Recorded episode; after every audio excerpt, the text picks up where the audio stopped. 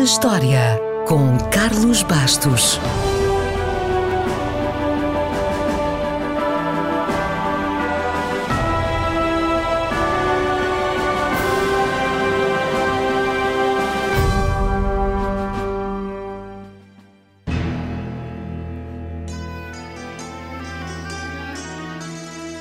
Depois de uma batalha que correu menos bem, o czar Ivan IV não teve outro remédio senão fugir e procurar refúgio em Moscovo.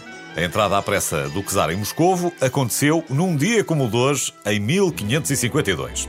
Hoje não vamos falar muito sobre Ivan IV, basta só dizer que foi com ele que se começou a usar o título czar como símbolo da monarquia russa. O termo czar, czar ou Kaiser, em alemão, tem a sua origem no latim e está-se mesmo a ver que o culpado foi o Júlio. César, evidentemente. Czar, César, César, Kaiser, é por aí. Mas uh, vamos ao que importa. Deixamos os czares e falemos de Moscovo. Moscovo é a capital e a cidade com a maior população da Federação Russa. Acontece tudo lá. É a mega cidade mais ao norte da Terra, a segunda cidade mais povoada da Europa, se meter Istambul nas contas, e a sexta com mais gente no mundo. São 13 milhões de residentes nos limites da cidade, 17 milhões na área urbana e 20 milhões na área metropolitana.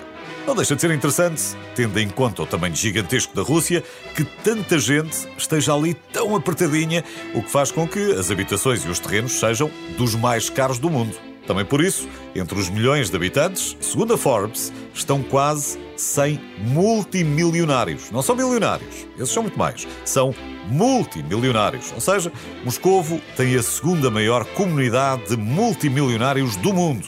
Como arranjaram tanto dinheiro é outra conversa, mas que estão lá muitos estão. O nome da cidade vem do rio Moskva, um termo de origem incerta, mas a primeira referência a Moscovo data de 1147, o ano em que o nosso Dom Afonso Henriques andava por aqui a conquistar Lisboa aos mouros. No século XIII, os mongóis invadiram aquilo que é hoje a Rússia e muitas cidades foram destruídas ou as populações foram mortas. A sul de Moscovo, quase todas desapareceram. Mas Moscovo viria a reerguer-se e a recuperar, porque os que sobreviveram no sul procuraram a segurança na cidade.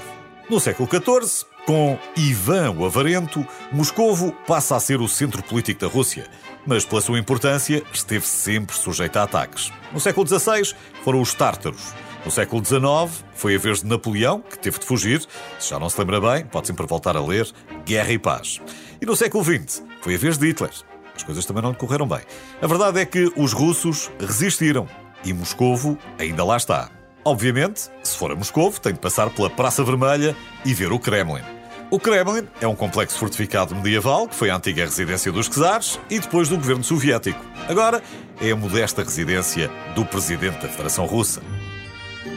Desde 1990, o Kremlin e a Praça Vermelha estão na lista de Património Mundial da Unesco. Dos museus, parques e monumentos, nem vale a pena falar, são tantos que nunca mais saímos daqui. Resta dizer que a cidade é servida por uma extensa rede rodoviária tem quatro aeroportos internacionais, nove terminais ferroviários e uma das maiores redes de metro do mundo. Só perde-se para Tóquio em termos de número de passageiros, mas ganha de longe quando falamos de arquitetura das suas 206 estações.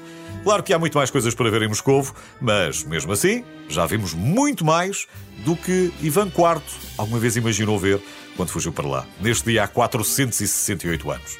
O resto da visita fica por sua conta para um destes dias.